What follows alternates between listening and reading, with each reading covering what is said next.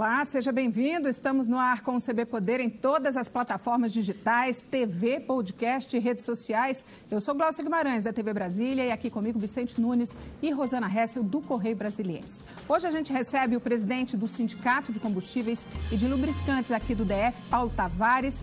Seja muito bem-vindo, Paulo. Mais uma vez aqui no CB Poder. E eu queria começar perguntando, o presidente Jair Bolsonaro sinalizou aí que deve propor mudanças na taxação do ICMS aí é, para os combustíveis. Você acha, primeiro, que isso vinga e, se isso de fato vingar, o que, que muda para os consumidores? É, veja só, essa é uma pauta muito difícil de discutir, né? Porque na composição de preço é, da gasolina, a aproximadamente a média no Brasil é em torno de 43 a 48% do preço da gasolina, ou seja, quase a metade do preço é imposto. E a proporção gira aproximadamente um terço de imposto federal desse total de impostos e dois terços de impostos estaduais, que é o ICMS. Ou seja, tá os certo? estados lucram mais. Os estados lucram mais com relação ao governo federal. Uhum. No caso do governo federal, é uma taxação, é um valor único. Ele é fixo. Independente do preço da gasolina subir ou descer, o valor do recolhimento dos impostos, que é a CID, a PIS e a COFINS, eles são fixos. Tipo o quê? 10 centavos, por exemplo? Hoje gira em torno de 69 centavos. Então, de cada litro que o consumidor abastece na bomba, 70 centavos é impostos, imposto federal. E no caso do imposto estadual, hoje está dando aproximadamente R$ 1,30, ou seja, de cada litro de gasolina que o cidadão abastece lá na bomba da gasolina, R$ 1,30 é imposto. Ou seja, juntando os dois, R$ reais de impostos. Então, se você paga R$ 4,50, R$ reais são impostos. Se você pensar que a, a, a Petrobras, ela que prospecta, transporta, é o duto, ela que refina, ela fica aí com aproximadamente, no caso da gasolina, me desculpa, R$ 1,40. Essa diferença de 60, 70 centavos é o que ganha o revendedor e a distribuidora. É uma parcela de aproximadamente 10% do valor da gasolina. Agora, por que, que o presidente Bolsonaro é, decidiu trazer esse tema para discussão? Né? Uma vez que ele mesmo não tem poder de decidir sobre ICMS. É pertinente esse debate? Há espaço para negociar isso com os governadores, uma vez que você mesmo mostrou que isso é uma fonte de arrecadação muito importante para os estados? É, perfeitamente. Para vocês terem uma ideia, a média no Brasil é em torno de 25% da arrecadação de semestre de cada estado. Você pegar Tocantins, é praticamente 35% da arrecadação de semestre. Brasília hoje é 21%, ou seja, é, do total de semestre que o Distrito Federal arrecada, um quinto vem da, do consumo de combustível, de gasolina, dos combustíveis é, que o consumidor abastece os carros e outros veículos. Né? O que, que acontece? No caso do governo federal, a taxa é fixa, o valor é fixo. No caso do ICMS, quanto mais a gasolina sobe, maior é a arrecadação, porque a taxa, por exemplo, Brasília, a taxa de ICMS é de 28%. O que significa, se a gasolina está R$ reais é 1,30, mas se ela dobrar, você dobra a arrecadação de ICMS, o Estado arrecada mais. O que o governo federal vem tentando, o presidente Jair Bolsonaro, é tentar fixar esse valor é, do ICMS, como é o caso do Imposto Federal. Não sei qual é o número que ele está pensando. O que seria isso? Se a gasolina subir, o valor do ICMS seria o mesmo. Se a gasolina descer, também seria o mesmo. Hoje, por exemplo, o que os estados fazem, inclusive o Distrito Federal, eles pegam uma média de preço a cada 15 dias essa tabela é atualizada e sobre esse valor incide a alíquota do, do ICMS. Né? E o que a gente tem visto muitas vezes é que o valor que o Distrito Federal fixa para o recolhimento do tributo é maior, o valor é maior do que o que a gente vê nas bombas. É, perfeita... Isso induz, logicamente, é, os donos de postos a elevarem o valor para o consumidor, né? Perfeitamente, perfeitamente. O que acontece que as... o que é que acontece? O cálculo que o governo do Distrito Federal faz, ele só vai ter impacto 30 dias depois. Ele pega a primeira quinzena do mês e a segunda quinzena. Na primeira quinzena, ele calcula a média. Essa, esse cálculo da média ainda é obscuro para nós, tanto da revenda como para o cidadão brasileiro.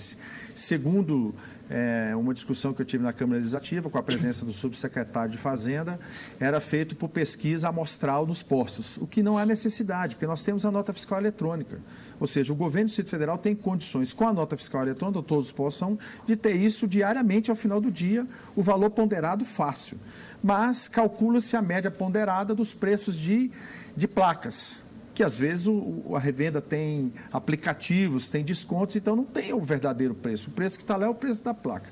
Então ele calcula esse preço médio, publica no Diário Oficial na segunda quinzena, que passa a valer na primeira quinzena do mês subsequente. Hoje, por exemplo, quanto que é esse valor de referência? Então, para vocês terem uma ideia, no mês de janeiro, no dia 16 de janeiro, foi publicada a média para cálculo do ICMS como média de R$ 4,51. E hoje praticamente. E hoje aumentou para R$ 4,56. E você não vê nenhum posto praticando isso praticamente. Nenhum né? posto está praticando isso. Por isso que esse é um problema, né? Então isso abre o espaço para que o, o, o, posto eleve, porque se ele vai recolher imposto sobre o valor mais alto, por que, que ele vai cobrar menos o consumidor, né? Perfeitamente. Fica a gente tem questionado isso, né? muito isso, né? O que, que acontece? Você tem numa mesma data, no dia 31 de janeiro, o governo federal, na verdade a Petrobras, publicou uma queda de 3%. Mas no dia seguinte, a pauta de ICMS aumentou 6%, que é cobrado no preço da nota fiscal, porque o ICMS é uma substituição tributária. Então, não é o, não é o, o, o, o revendedor que recolhe o imposto. A distribuidora calcula o imposto, já recolhe e já passa o preço para a revenda já com o imposto. Uhum. Então, a nota fiscal, a gasolina já chega já embutido do ICMS. Uhum. Então, o que a população às vezes tem dificuldade de entender, ela olha no site da Petrobras, né? E hoje a gasolina lá está R$ 1,92. Ele pensa, pô, mas a gasolina está R$ 4,50. Uhum. Só que ela já chega a R$ 4,10, por exemplo, já com os impostos. Então, esse é o preço que a maioria dos revendedores compra, entre 4 e 4,10. Nós compramos a gasolina a R$ 4,10. Uhum. Então, se alguém vende a 4,29, a 4,18, a 4,25, dá para ter o que, que ele está ganhando. É. O Paulo Hoje está uma média de exatamente está aqui falando com a gente na live, ó, por que quando o preço dos combustíveis baixa na refinaria, eles não repassam esse desconto nas bombas imediatamente? Mas quando aumenta, super aumenta, imediatamente. imediatamente né? então. Não cai, mas sobe. É, é uma Como variável é explica complicada. isso aqui para o Elton Cunha, que está com a gente aqui na live? Então vamos lá, eu vou dar um, um número aqui dos últimos 90 dias, para vocês terem uma ideia os últimos dois meses. Vamos pegar desde janeiro, de dezembro, quando não tinha. Porque a última queda ou variação de preço na Petrobras foi no dia 27 de novembro. Uhum. E só voltou a acontecer agora em janeiro. Isso. Então, se eu pegar do dia 1 de dezembro até a data de hoje, né, o etanol subiu 23 centavos. O etanol anidro que compõe a gasolina. Ele compõe um terço do preço da gasolina, porque ele é acrescentado em 27% de etanol e 73% da gasolina. Enquanto isso, a, o preço na, na, na, refinaria, ela caiu, ou, ou, seja, hoje houve uma elevação de 13 centavos nos últimos 30 dias, nos últimos 60 dias, do dia 1 de dezembro até 31 de janeiro. Enquanto isso, a gasolina baixou na refinaria 9 centavos. E, ao mesmo tempo, o preço do ato COTEP nesse mesmo período subiu 5 centavos. Então, se de um lado você cai a refinaria 19, no outro sobe quase 20, que é a questão do etanol anidro e da variação um do ato COTEP. O ato então, COTEP, é muito... no caso aí, é o ICMS. É, é, o ICMS, é, o ICMS. é a base de cálculo do ICMS. Como ela é feita com atraso de 30 dias, mas ela impacta no preço da revenda. Uhum. Né? O que aconteceu muito agora em janeiro e dezembro foram as promoções, porque quando chega nesse período, período de férias, é, a cidade esvazia.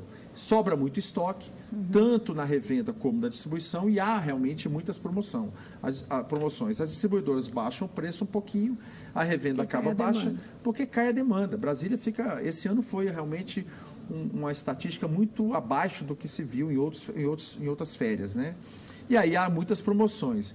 E a gente já percebe alguns reajustes alguns postos aí, porque já, já se passou esse período. É muito provável que o preço se estabilize no que estava acontecendo no início de dezembro. Que é o quê? Que era quanto? Talvez muito próximo da pauta que está aí hoje. Porque 4, essa pauta 50. tem 4,56, 4,59, vai variar e é cada revendedor, né? Uhum. É, é, a gente está usando uma base do preço que estava acontecendo em dezembro. Como houve muita proporção, e essa pauta é com 30 dias de atraso. Então o consumidor é, deve se preparar. Daqui por diante, a tendência É de a gasolina. A tendência é. A porque, tendência. Porque a gente... O impacto do dólar, por exemplo, né? ontem estava 4,25, hoje a gente não sabe. Tem também essa questão da OPEP, que é a Organização dos Produtores Globais de Petróleo, que podem reduzir a produção, o que vai acarretar no aumento do preço do barril do petróleo.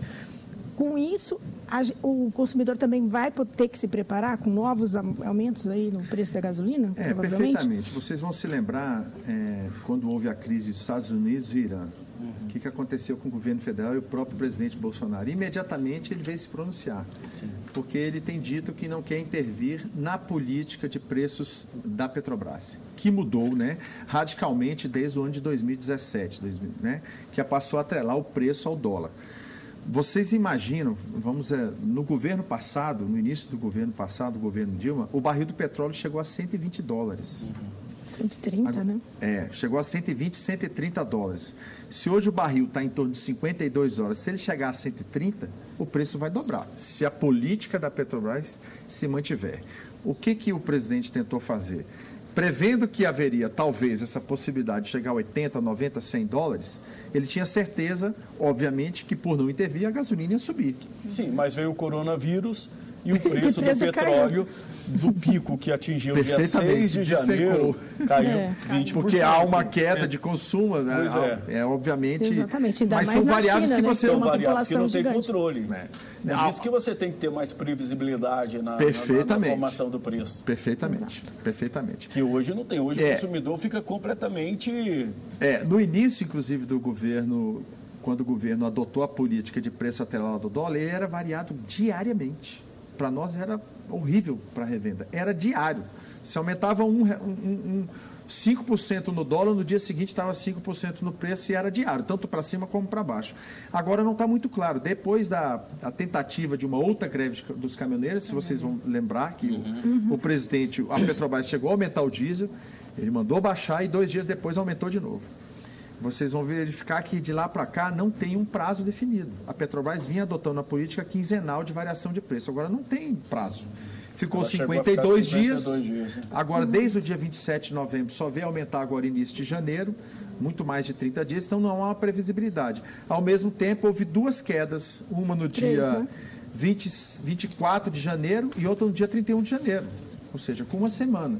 Então não há realmente previsibilidade é, para o que está acontecendo na Petrobras. Mas não chega a ser uma contradição com relação à questão da Petrobras, porque hoje, com o pré-sal, ela produz muito mais petróleo e se importa menos. Então, ou seja, o Brasil é menos dependente do petróleo externo e, mesmo assim, a gasolina aqui é mais cara, por exemplo, do que no Paraguai, no Uruguai. É, o que, que essa é uma outra variável, né? É, e aí eu queria aproveitar a pergunta da Rosana exatamente para dizer, onde é que o Brasil errou?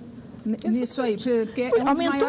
produtores de petróleo. E vivia se dizendo que o Brasil ia se tornar é, autossuficiente em petróleo, que isso ia que isso é baratear e faltou o quê? Faltou fazer então, o que aí a longo prazo? Tem outras variáveis que influenciam isso. O Brasil ele é autossuficiente é, na produção de petróleo, mas não é autossuficiente no refino.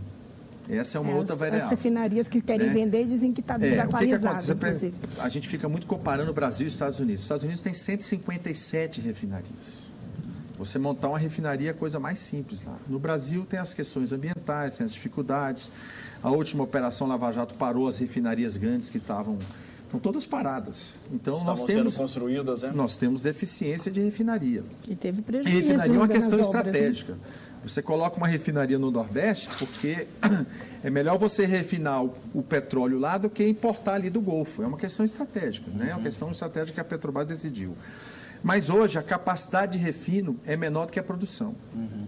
Aí o, e ainda temos ainda algumas refinarias que têm dificuldade ainda de refinar o petróleo do pré-sal. Uhum que o Brasil produz um petróleo de qualidade. De, é, é, o petróleo ruim. que o Brasil produzia era um petróleo mais pesado. Uhum. Isso. Tá certo? Ou seja, é difícil para refinar. É, com agora o pré-sal, que é um petróleo de melhor qualidade, é um petróleo mais leve, e você não tem uma quantidade de refinaria suficiente. Então, o que, que o Brasil faz? O, o excedente de petróleo ele exporta e, e importa, importa, a deficiência da gasolina. Uhum. Então, essa coisa toda não fecha. E tem a própria política da Petrobras. Pode ser questionável? Eu acho que pode. Hoje, 70% é, do custo Petrobras em real. Uhum. E 30% é em dólar. Uhum. E por que 100% de atrelar o preço ao dólar? Essas variáveis precisam ser feitas. Ô, né? Paulo, mas hoje o problema maior, ele está na Petrobras ou está nessa ânsia arrecadadora dos estados? Porque o que a gente vê é que os estados, os governadores, eles não ficam mais sem esse imposto uh, sobre combustíveis. E o, o problema... presidente chamou mesmo, né? De ânsia arrecadadora dos estados. Pois é. Exatamente. É, o, aí é, é, é, você ficar correndo atrás do rabo. Não é só uma questão de ânsia de arrecadação. Todos os estados têm déficit orçamentário. É só olhar.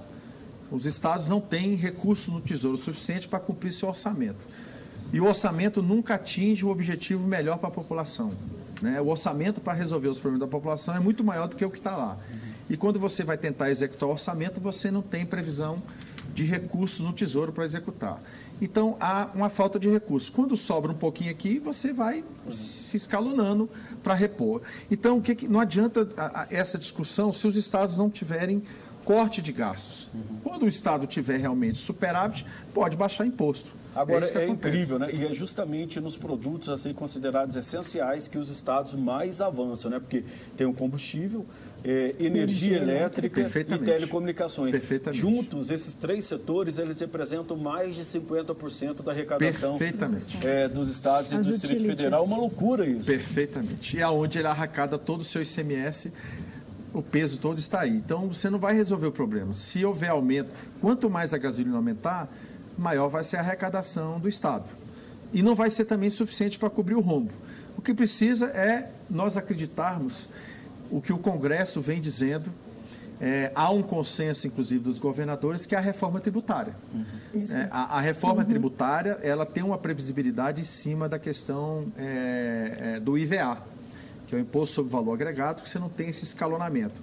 E há uma discussão lá de ter uma alíquota única, não sei ainda qual que é, de como está sendo feito, mas, mas há uma no ano de eleição municipal, você acha que reforma tributária vai passar no Congresso? Então, eu acho que se, como há um consenso, o que eu tenho visto, o que eu tenho participado e discutido em reuniões, inclusive com, com algumas que eu já tive até com, na Secretaria de Fazenda do DF, há um consenso de um modelo que realmente, no caso do combustível, há consenso se algumas coisas avançarem, no caso de combustível, vai ter um consenso, uma alíquota única, que é outro problema. A alíquota do Distrito Federal é diferente da alíquota de Goiás. Tá certo? Cada estado cobra o seu ICMS. Rio de Janeiro e São Paulo é o pior de todos. É, Paulo, você... aqui o Elisaldo Pereira está aqui com a gente na live, ele está falando aqui, todos os postos de combustíveis é, têm o mesmo preço do álcool da gasolina em Goiás. E em Goiás tem preços variados. É Como por é isso. que é isso, essa diferença então, para estado? Perfeitamente. O que, que acontece? O, o, etanol, ele vem, o nosso etanol, ele vem aqui do estado de Goiás. A sua maior parte das usinas né, uhum. de etanol que tem no interior, nas fazendas de Goiás. Entretanto, o governo de Goiás tem um incentivo para o etanol dentro do seu estado. Então, ele tem uma alíquota de CMS menor, que, se eu não me engano, é 23%. Mas aqui a alíquota é 28%.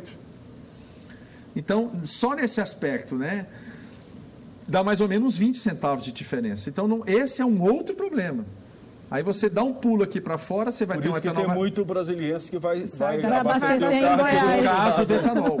Uhum. Entretanto, no caso dos postos que são ao redor do Distrito Federal, chamado entorno, não podem buscar a gasolina de Brasília, por causa da bitributação. Uhum. Aí eles são obrigados a trazer de Goiânia. E aí o frete encarece a gasolina que é vendida aqui no entorno do Distrito Federal, porque todos vêm de Goiânia, apesar da base de Brasília ser muito mais perto.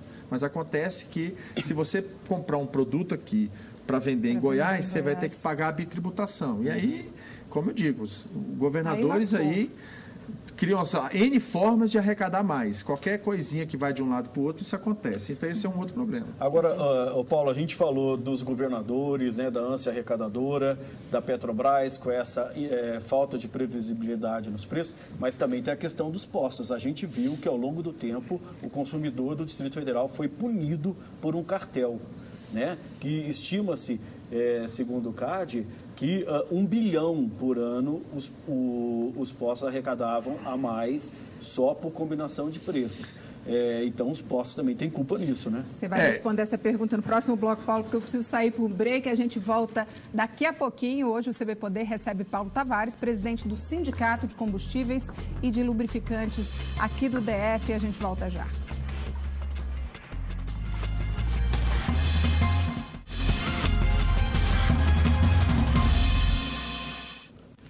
Estamos de volta com o segundo bloco do CB Poder, que hoje recebe Paulo Tavares, presidente do Sindicato de Combustíveis e de Lubrificantes aqui do DF. E a gente estava falando exatamente daquele antigo cartel. Ainda temos um cartel no Distrito Federal ou não, Paulo? Então vejam só, aí assim, eu, eu não vou entrar no mérito das decisões judiciais, porque eu não conheço, eu não conheço todo o mérito do, de tudo que está no processo. Eu preciso uhum. entender o processo para entender o que aconteceu.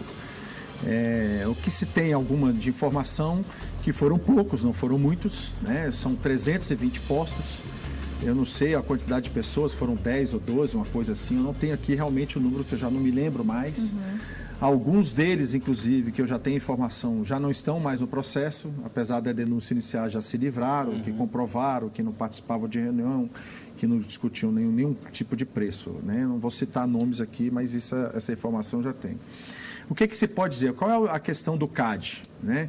Eu sou professor de matemática, então o número é muito fácil você trabalhar com números quando você publica assim. Então vamos. O que, que acontece? A época é, que teve esse processo, é, o lucro bruto, lucro bruto dos postos girava em torno de 20%. E vocês vão se lembrar, tá aqui, eu tenho até aqui interessantemente, ó, capa do Correio Brasilense.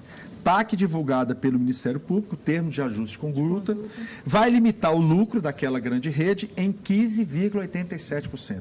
Ou seja, a TAC do Ministério Público considerou razoável à época que aquela rede de postos de gasolina tivesse um lucro máximo de 16% lucro bruto. Ou seja, compra a gasolina por um real e vende por um real e 16. Ponto. Porque o produto é a gasolina. Uhum. Essa foi a TAC, exatamente isso, à época. Isso perdurou enquanto durou o ataque com esse empreendimento. Hoje, hoje, literalmente hoje, na data de hoje, né, que hoje é dia 4, 5. 4. Pronto, hoje é dia 4, a margem de lucro está 4,5%. Então vocês vão é, ver. Essa é a margem de lucro hoje, dos postos. Dos, dos postos, postos hoje. hoje. Para quem está vendendo, você vai ver algum posto aí, é só falar, ver a conta. Os números são fáceis de fazer. A gasolina hoje é em torno de R$ 4,10 que o posto da revenda compra. Se ele vende a 4,19 a 4,25, ele está ganhando 10, 12 centavos. Então é isso, é 4% no máximo. Aí o que, que o Ministério Público diz ao CAD? Se era 16% e hoje a margem é 4%, então há um ganho. Não, os postos estão quebrando. Houveram 7 mil demissões em Brasília. Tá certo? Então, para isso, vocês podem rodar aqui ah, alguns postos que perderam bandeira, mudaram seus contratos, litígios jurídicos. Se você rodar o eixinho aí, vocês vão ver posto de gasolina fechado. O, o que você está querendo dizer é que deixou de ser um bom negócio ser dono de posto de gasolina? É, nós já discutimos isso hoje e deixou assim. Você não vê ninguém hoje querendo investir 2, 3, 4, 5 milhões no empreendimento para ter prejuízo, que é o caso, tá certo? Não, é, se quiser, é fácil. A gente traz os números contábeis aqui. O setor passa por uma dificuldade muito grande. Se fosse bom, não tinha tanto posto fechado. É só uhum. rodar os eixinhos, as entrequadras, vocês Mas tem muito mais a ver com má administração ou com a conjuntura do mercado. Porque também a gente sabe que muito posto fecha porque vende gasolina adulterada, comete fraude fiscal, essa coisa toda. É, no é, caso é, aqui, irregularidade. É, você e aí, hoje, o Alexandre está como... aqui com a gente, ó, Paulo, exatamente perguntando sobre isso, Vicente, sobre como é que o sindicato atua é, nessa questão de combustível adulterado, né, de fraude fiscal. É, como é que é o acompanhamento do sindicato a esses postos? Então, o sindicato ele sempre traz as informações nos nossos sites, né, nos nossos, nas nossas mídias sociais. Nós temos as informações como prevenir, mas o órgão central é a ANP. Né? Isso é uma coisa que a gente sempre frisou em todos os nossos debates, inclusive aqui nas outras vezes que eu vi. Uhum. Brasília hoje é a líder do não só estado em capitais de fraude. É a líder. Imposto de gasolina. Imposto, imposto de gasolina. Né? Mas o que, que qual, Entre tipo as três, ela ficou em primeira. Todo tipo, fraude fiscal, fraude de adulteração de, de, de produto, né? Então, é, nunca vi tantos casos de pessoas denunciarem, até nos procurando também, dizendo que ah, o meu carro fazia de 15, 14, hoje faz 5. Ah, meu carro falhou, meu carro foi parar no. Né, isso tem todo tipo é, de Estragou fraude. muito. Tem... Não há mágica. Sociais, Sim, mas cadê a fiscalização, então? A, a, aí se se sabe que cabe, tem tanta fraude. Então, cabe ao consumidor procurar a ANP. A ANP é o órgão fiscalizador. Ele tem que denunciar? Ele caso, faz a denúncia, pode ser anônima, faz, faz por telefone, ele faz a denúncia, a ANP vai imediatamente fiscalizar. E nós temos esses, alguns casos, né? Mas a maioria dos postos hoje estão fechados por de, de manter o posto. É, é, é, improvável você conseguir. Hoje nós temos cursos de licenciamento que são altíssimos. Altíssimos. Taxa de IBRAM e do IBAMA, né, que são altíssimos. Você tem a questão do Imetro, você tem uma política ambiental, porque posto de gasolina ele, ele tem alto potencial poluidor. Uhum. Não é que ele seja, ele tem potencial poluidor. Então ele tem que cumprir determinadas questões ambientais que custam caríssimas mensalmente. São mensalmente. É um custo que não é um custo de funcionário, é um custo só por ele estar aberto. Tá certo? Então, é, é, é muito difícil você encontrar um setor no mercado, talvez somente os atacadistas, que trabalham com margem de 4%. Uhum. Mas o atacadista trabalha com volume gigantesco. gigantesco. Uhum. E ele é um, ou dois, ou três em setores. Você tem um atacado aqui uhum. no plano piloto que fica ali no final da Asa Norte. Uhum. O próximo vai estar no setor de indústria, o próximo vai estar em Itaguatinga. Agora, posto de gasolina tem em todo lugar. Ô, ô, Paulo, do jeito que você está falando, o brasiliense ele fica uh, sem opção, né? Porque ele sai do cartel, acabou-se o cartel. Aí agora ele cai na máfia de fraude fiscal e adulteração, adulteração do, do combustível. combustível. E ainda paga caro por isso. Pois é. Poxa, é. para onde e, vai isso? E é uma pena que país, a, né? a, população ainda acredita que é o, o, o, revendedor que tem o preço caro. O preço está caro não é por culpa da revenda, é por, por culpa de uma política tributária e por uma política de preços da Petrobras. Mas também tem os maus Uh, no caso do preço, no... sim, sim, você tem o problema da fraude, da fraude. que é o mal revendedor, e isso vai ser ruim para a população. Então, o que, que a população tem que fazer? É Deixar procurar... o carro em casa. Não andar de carro, é. diminuir, igual é. foi na promoção, é. final Para vocês ano. terem uma é. ideia, é, eu acabei de calcular esse número aqui, Brasília caiu o consumo em torno de 16 bilhões de litros mês. Bi? Nos, milhões de ah, litros milhões. de consumo mês, é, nos, por mês a menos se consome combustível, desde a mudança de política de preço da Petrobras. Uhum. Tá certo? 16 milhões de litros por mês o brasileiro se consome a menos de combustível, que significa que ele já é, anda menos de carro. Uhum.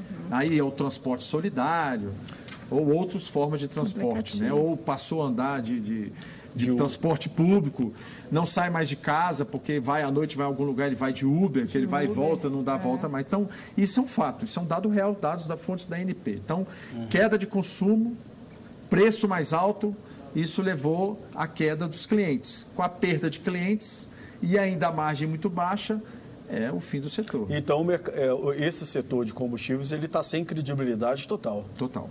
Né? Não é só a questão da credibilidade. Né? Você vê que Brasília ser o, o, a líder do ranking de adulteração, e por que, que isso passou a acontecer? Por quê? Porque não tem mágica. Esse, por mais que a população imagine que o preço a R$ 4,29, a R$ 4,30 é caro, mas ela tem que lembrar que é R$ reais de impostos. Tá certo? É, eu já vi alguns vídeos aí nessas de de, diz que vem para grupos de WhatsApp, WhatsApp, falando da gasolina aqui no Paraguai. Uhum. Que um posto Petrobras no Paraguai. A gasolina que vai para o Paraguai é a mesma que vem da nossa refinaria e chega lá. Uhum. Só que lá a alíquota é 6%. De imposto. É. Então a gasolina chega lá 2, você põe revenda, distribuição, alíquota de imposto, ela sai de 2 e vai para 2,70. Aqui ela vai para 4 porque tem R$ reais de impostos. Então não tem como a gasolina baixar. Se não existisse a revenda e nem a distribuição, se eu pudesse comprar direto da refinaria, era 4,10. Uhum. A população vai estar satisfeita com 4,10? Uhum. Não vai estar. Não. Então você e, é, e, você também não vai ter nenhuma ajuda de governador querendo reduzir imposto e mesmo o não próprio presidente da República cobrando dos governadores, o governo federal também não vai fazer nenhum movimento para reduzir imposto. É, né? os governadores inclusive soltaram uma nota pedindo para que o governo federal também abra a mão de receita. Será que o, governo, o presidente vai abrir mão de receita?